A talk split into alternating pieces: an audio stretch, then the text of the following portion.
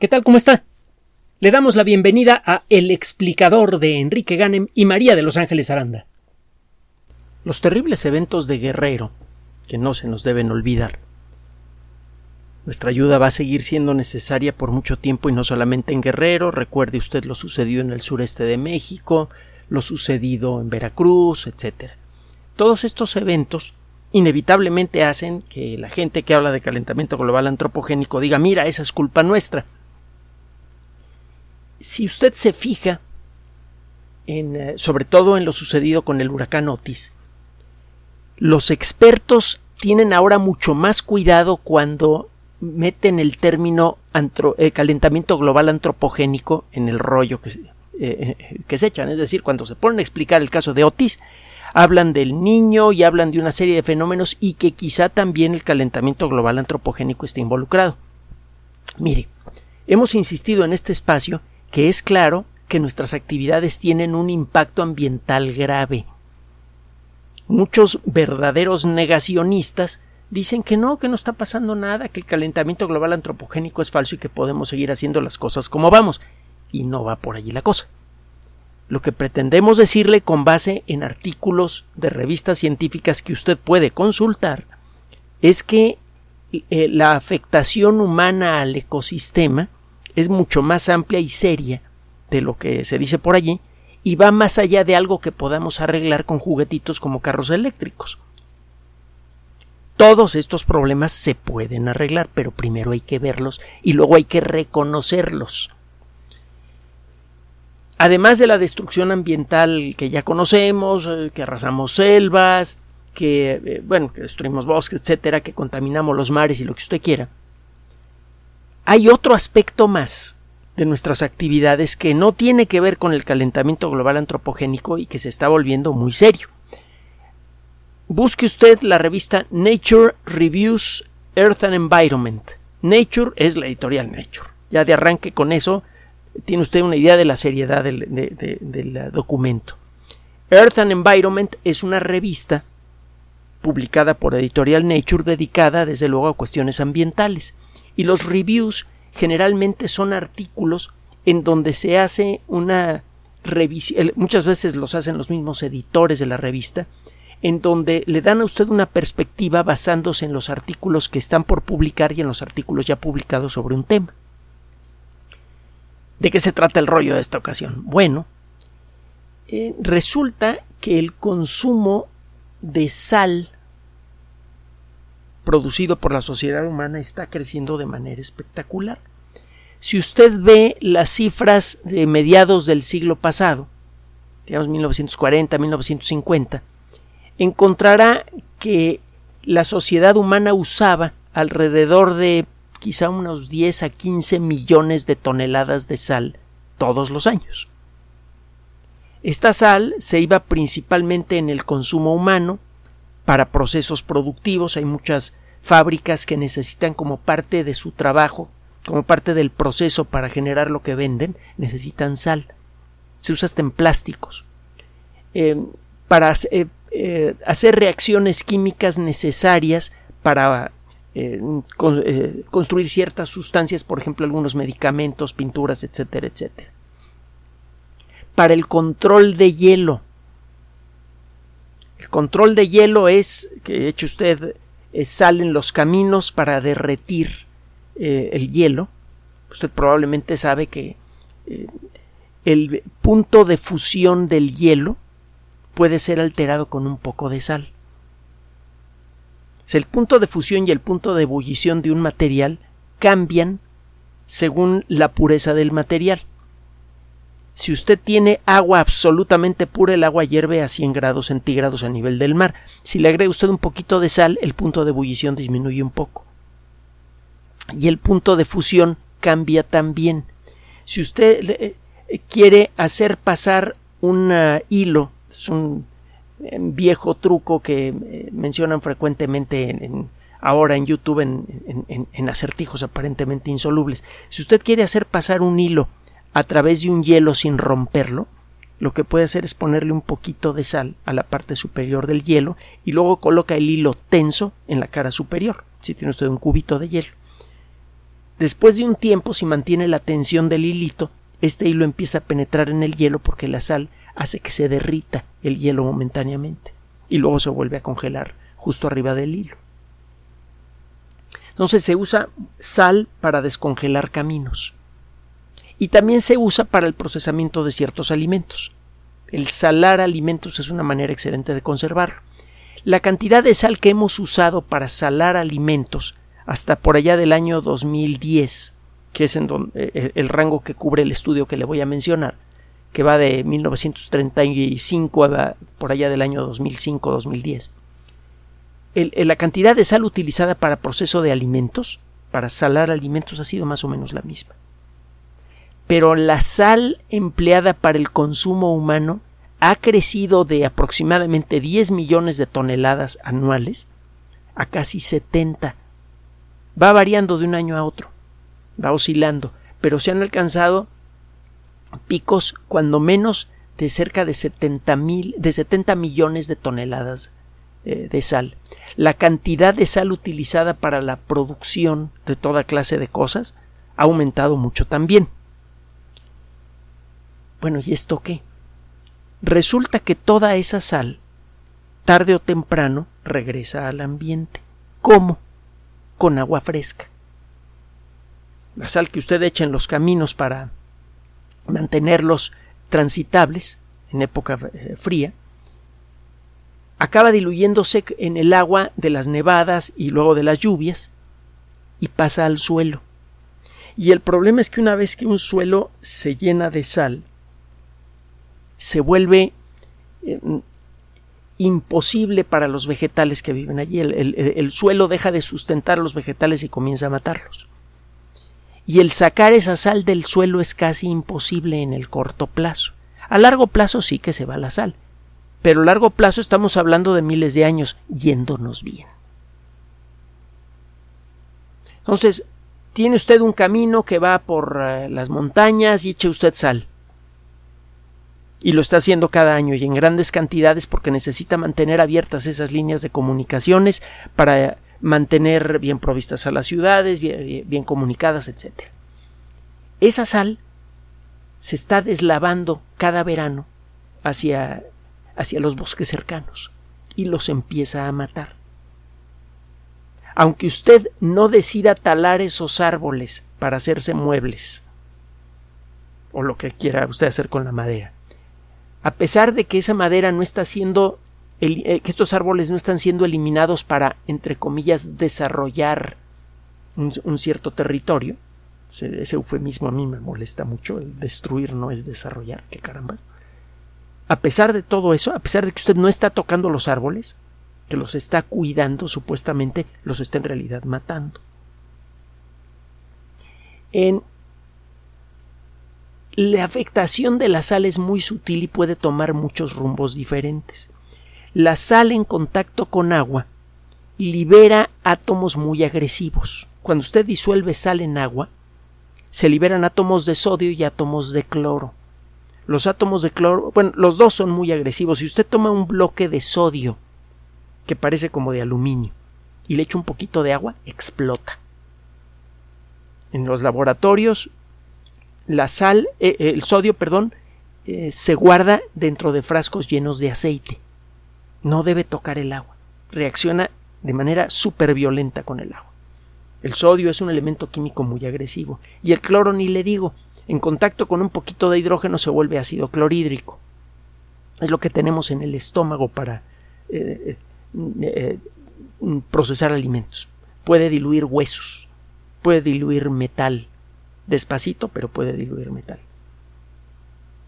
Entonces, todas estas sustancias que, bueno, la sal de mesa que estamos echando en el ecosistema, por un lado está saturando de sal el terreno y eso está matando a las plantas, pero además esos materiales reaccionan químicamente con los minerales del suelo y los están alterando.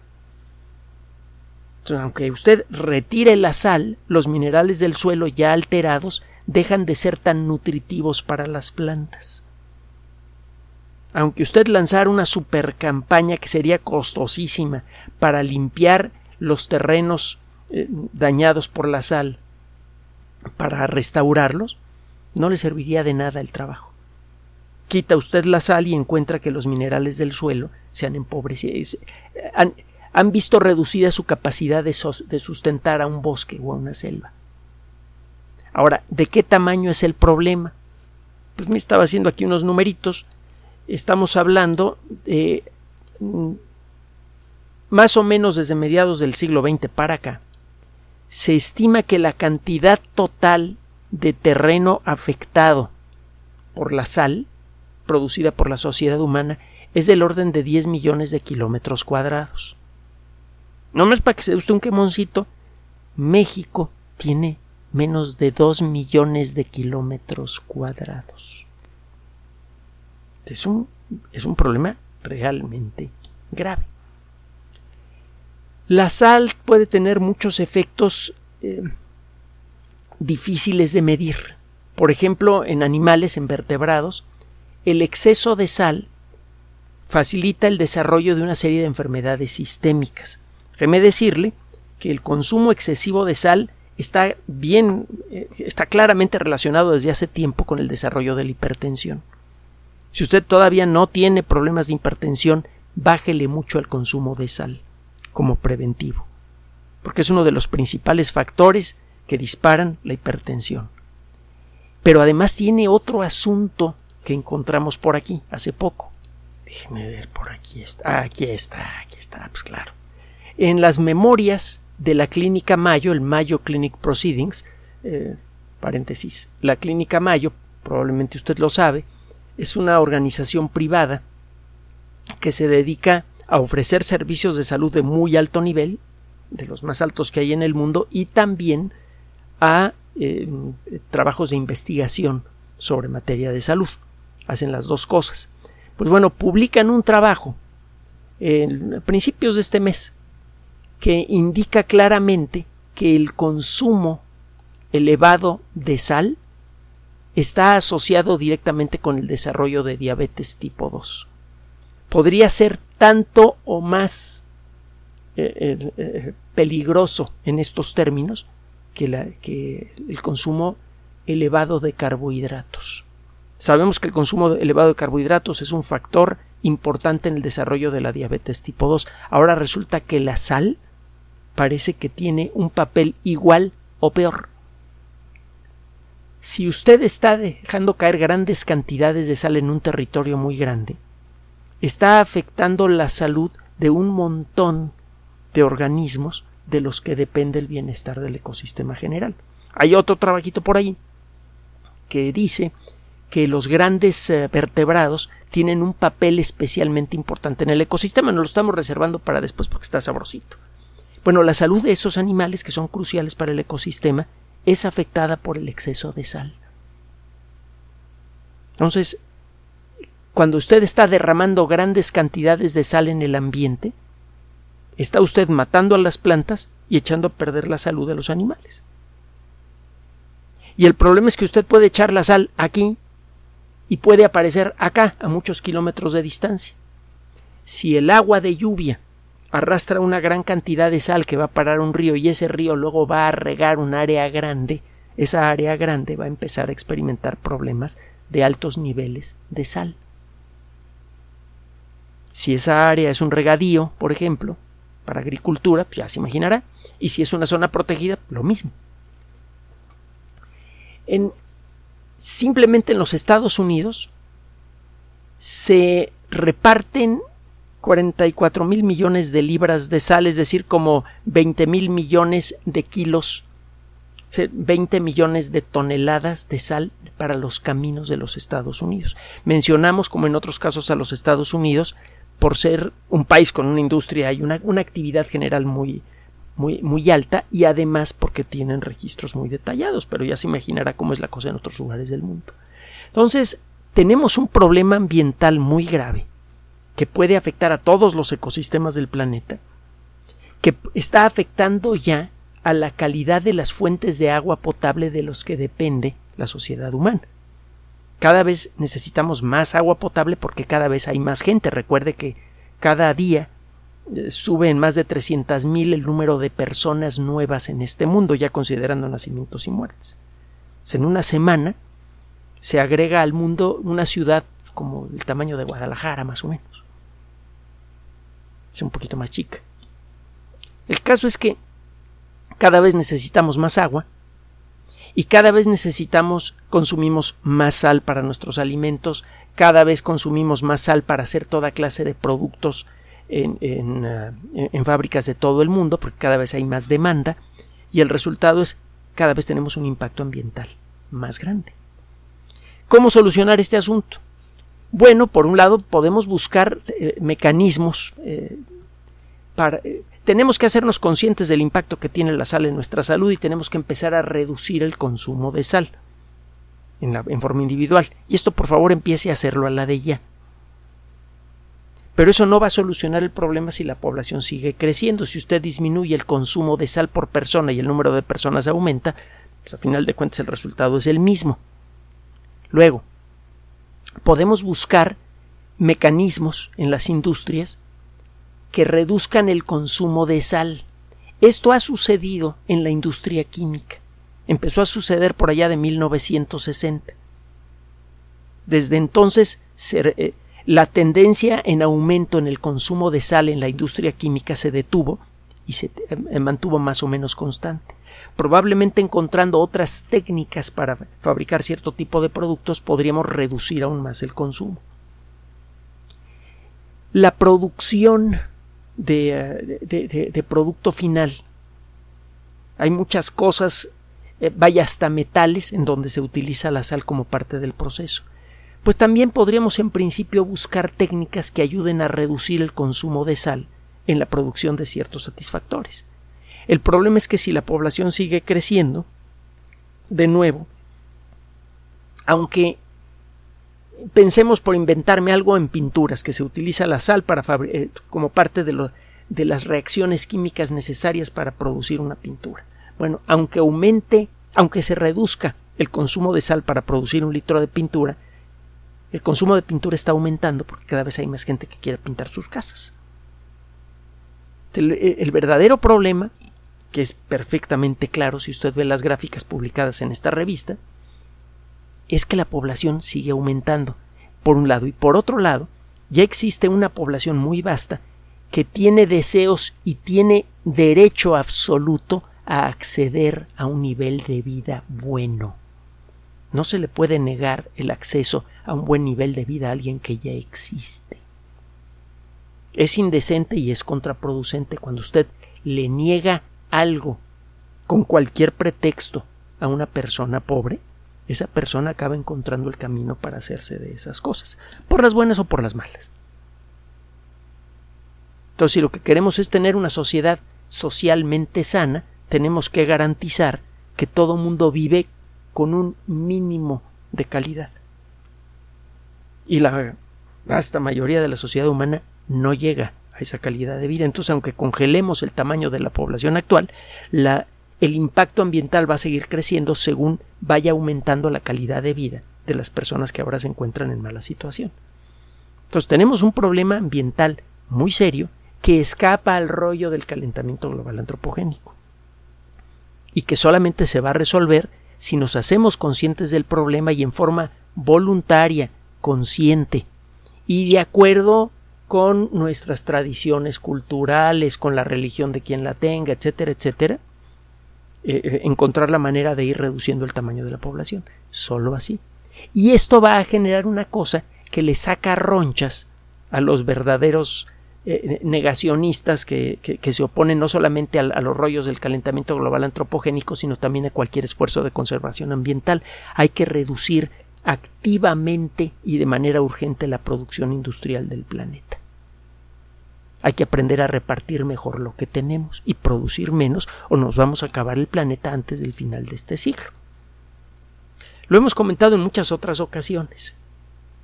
La ciencia necesariamente es una de las fuerzas sociales más revolucionarias de la historia.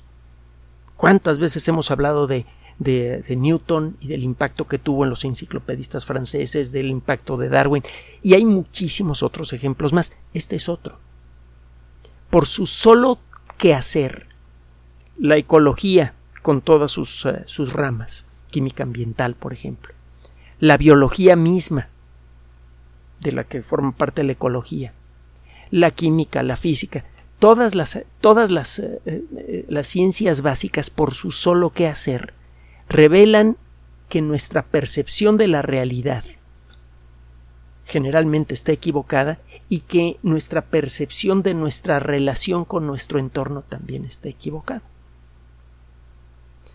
En los años por venir vamos a empezar a experimentar problemas serios de acceso al agua potable, no solamente como consecuencia de, pues, la cantidad de agua potable que hay en el mundo, en, los continentes, es, es, limitada, sino también vamos a ver cómo esa agua potable empieza a contaminarse con sal y con otras cosas más.